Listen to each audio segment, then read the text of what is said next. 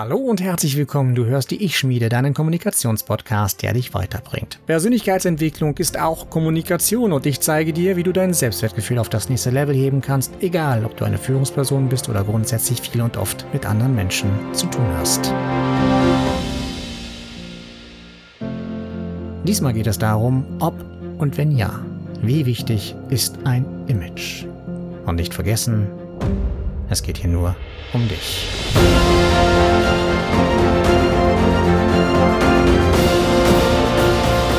Name ist Markus Seifert und ich bin der Ich-Schmied.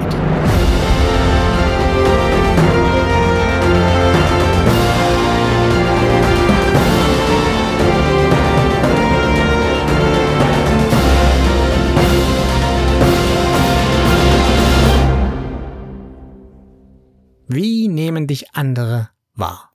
Was erzählen sie wiederum ihren Freunden, ihren Bekannten, den Kollegen oder den Geschäftspartnern von dir? Hast du dir diese Frage schon einmal gestellt? Die Story, die von dir erzählt wird, dieses Bild, das sich aufgrund der Erlebnisse und Erzählungen abzeichnet, das ist das Image. Das ist dein Image. Was ist das Image eigentlich? Plump ausgedrückt ist es der Eindruck, den du machst. Das Image ist also das Gesamtbild oder das Stimmungsbild von dir, das die meisten Menschen von dir haben. Die allgemeingültige Meinung über dich eben.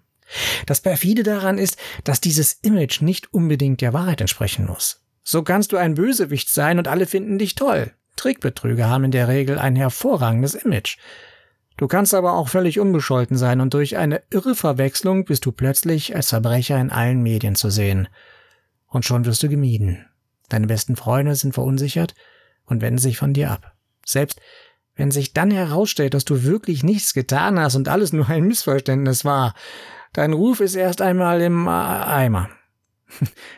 Du trägst einen Makel mit dir. Dein Image ist angekratzt.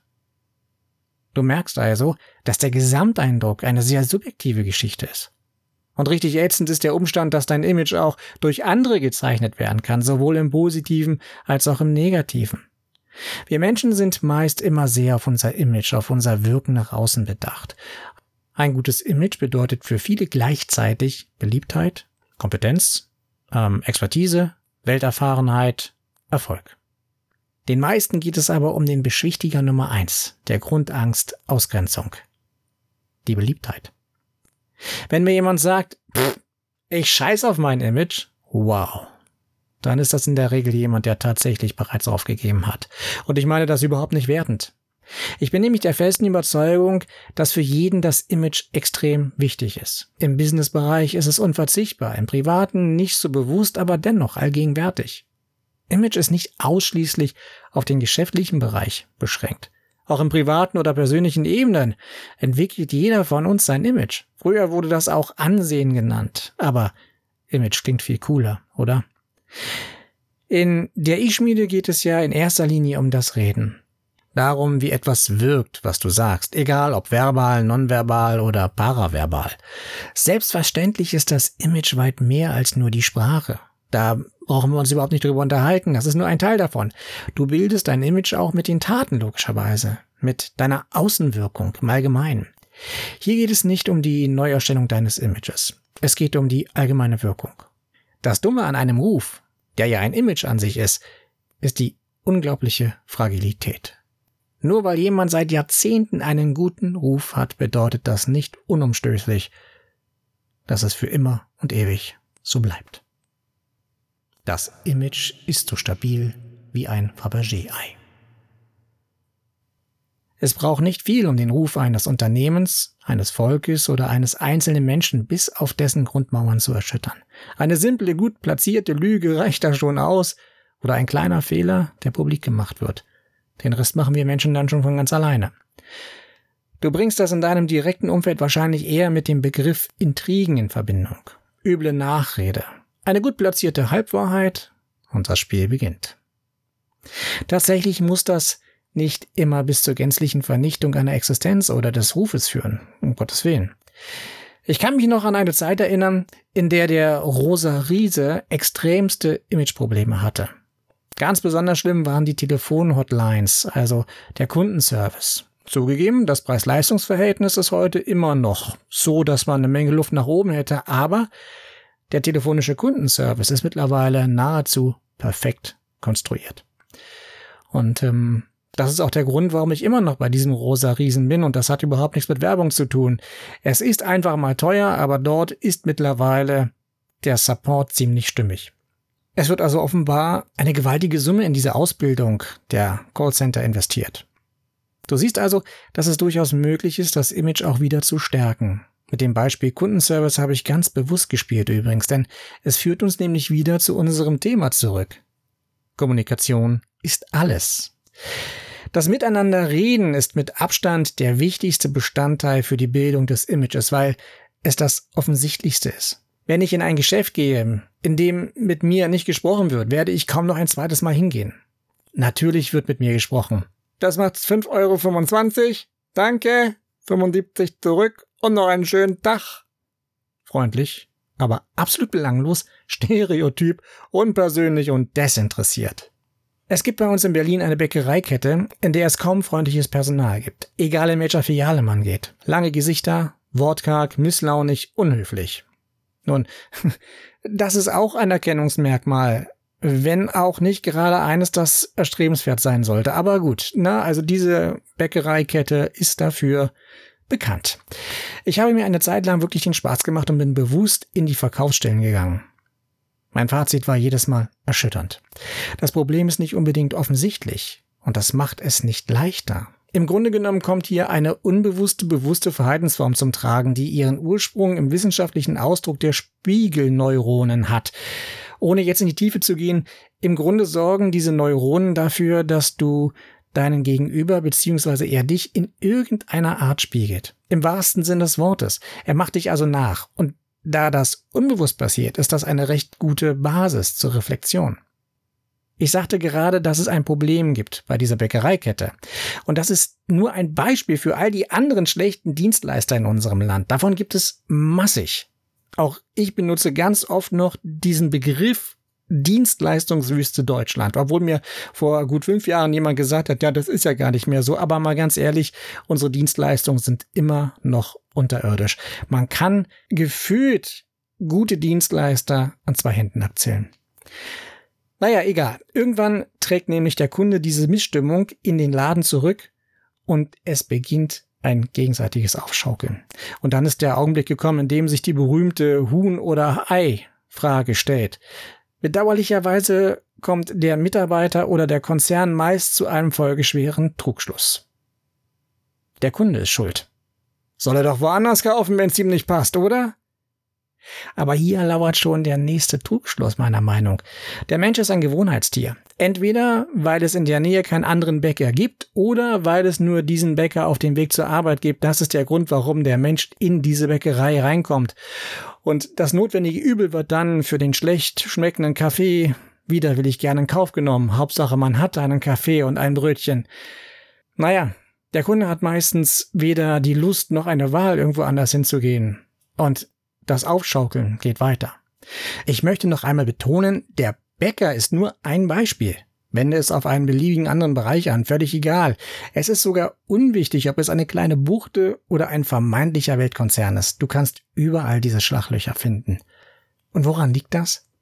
Meiner Meinung nach an der fehlenden Bereitschaft aller Beteiligten, etwas daran zu ändern. Und ich meine wirklich alle Beteiligten. Also nicht nur den Konzern oder die Führung, sondern auch wir Kunden. In erster Linie natürlich sind die Unternehmen, die Unternehmer, die meiner Meinung nach immer noch zu wenig in eine effektive Schulung des eigenen Personals investieren, gefragt. Und damit meine ich zum Beispiel irgendwelche Motivationsseminare oder am Unternehmen vorbeigeführte Kommunikationsschulung mit tollen Übungen zur Teambildung und fiktiven Wenn ein Kunde dann Beispielen.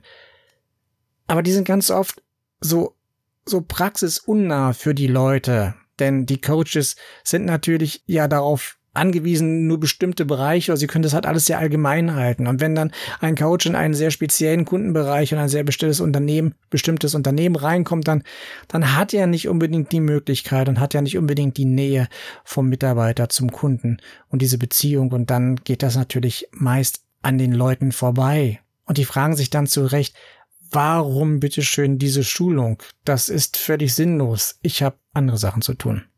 Naja. Es gibt auch zu wenig interne Schulung. Damit meine ich, dass bestimmt jedes Unternehmen mindestens einen kommunikativen Mitarbeiter in seinen Reihen hat. Warum wird diese Person nicht gefragt, ob sie sich vorstellen kann, ein paar Tipps zu geben? Weil es vielleicht der Hausmeister ist? Nun, ich kenne eine Menge Hausmeister, die haben auch ein Leben vor dem Facility Manager gehabt und kein schlechtes. Die machen das dann zum Beispiel, um ihre Rente aufzubessern oder wirklich, weil sie es körperlich nicht mehr anders können oder weil die Branche, in der sie arbeiten, zu schnelllebig ist oder whatever, aber die Jungs haben es doch trotzdem drauf. Aber völlig egal.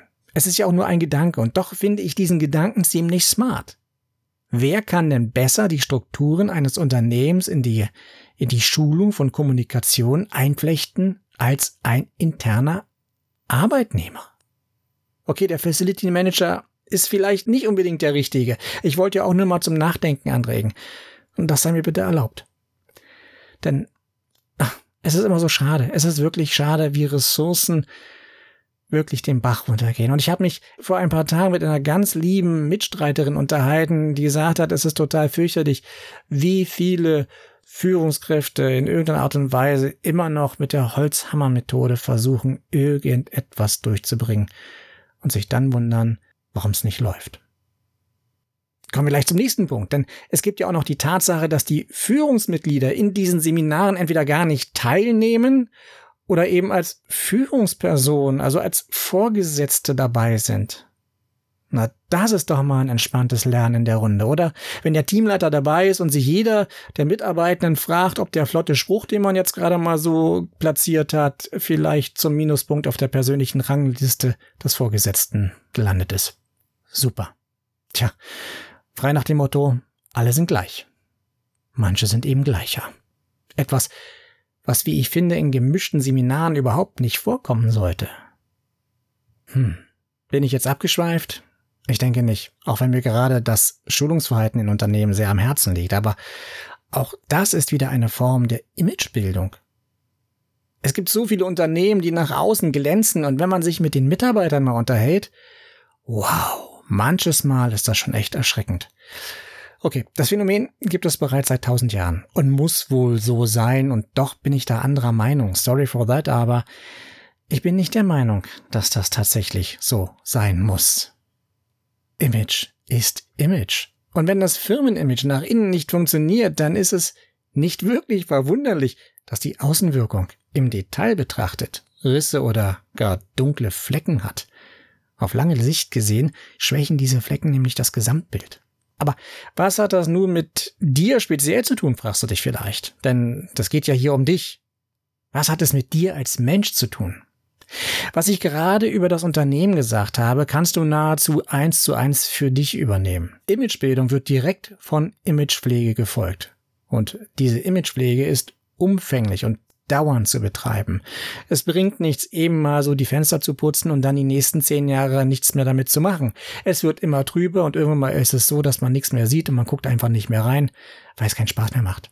Ja, es geht immer darum, wie du dich präsentierst. Egal, ob es das Erscheinungsbild ist, die Kommunikation in Form von Sprache, die Zuverlässigkeit im Sinne von Versprechen oder Einhaltung von Terminen betrifft, es ist immer das Gleiche. All das sind die Dinge, die dich präsentieren, dich und oder dein Unternehmen.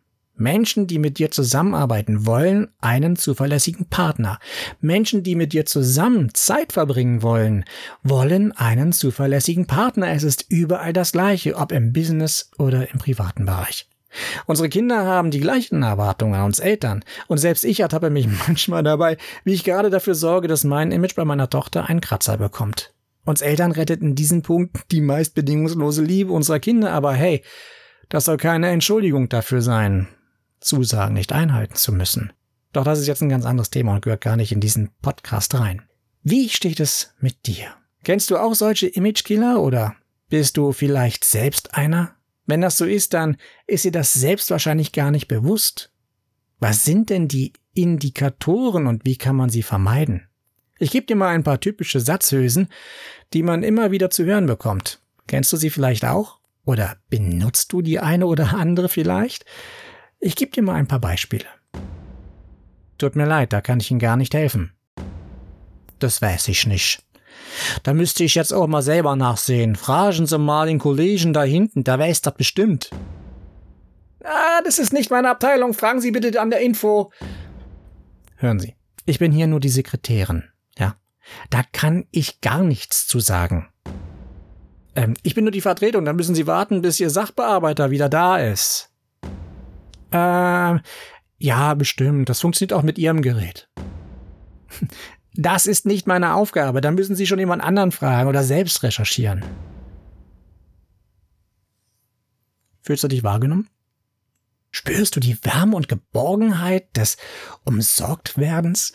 Merkst du, wie sehr du mit deinen Anliegen ernst genommen wirst? Nein? Sprenge deine Ketten.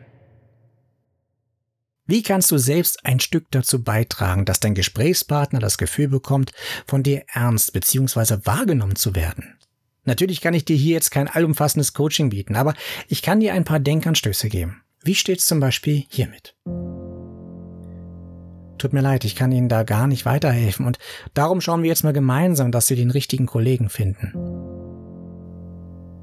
Das weiß ich jetzt leider auch nicht. Lassen Sie mich eben im Internet nachsehen. Vielleicht finde ich ja auf die Schnelle eine passende Lösung. Tut mir leid, das ist nicht meine Abteilung. Aber wissen Sie was? Wir schauen jetzt mal gemeinsam nach. Dann weiß ich das fürs nächste Mal nämlich auch. Und wenn noch Fragen sind, gucken wir nach einem geeigneten Kollegen. Ist das in Ordnung für Sie? Ich bin hier die Sekretärin und kann dazu gar nichts sagen. Ich werde mir Ihre Nummer und Ihr Anliegen notieren und es meinem Chef vorlegen, sobald er zurück ist. Ich bin die Vertretung Ihres Sachbearbeiters und mit Ihrer Akte überhaupt nicht vertraut, aber ich schaue gerne mal rein, vielleicht kann ich ja helfen. Ansonsten muss ich Sie auf seine Rückkehr vertrösten. Ob das tatsächlich auch in Ihrem Gerät funktioniert, kann ich nicht sagen. Wenn Sie die genaue Bezeichnung kennen, kann ich gerne in der Anleitung nachsehen. Das ist grundsätzlich nicht meine Aufgabe, aber ich kann Sie gern mit jemandem verbinden, der Ihnen bei Ihrer Frage wahrscheinlich besser helfen kann als ich. Du siehst, dass man mit ein paar anderen Worten weit menschlicher und interessierter wirken kann, sogar dann, wenn man selbst nicht in der Lage ist zu helfen. Was glaubst du? Bei welchen der Beispiele wird dein Gesprächspartner mit einem besseren Gefühl herausgehen und wie wird wohl seine Beurteilung bei dem anderen ausfallen? Und frage dich auch, was so schwer daran sein kann, dass so wenige, so einfache Dinge nicht beherrschen. Also, sprenge deine Ketten das war mein Wort zum Sonntag. Ich wünsche dir alles Gute weiterhin, sag es weiter, gib mir gern eine Bewertung und abonniere, die ich schmiede. Bis zum nächsten Mal. Sprich Klartext. Dein Markus Seifert.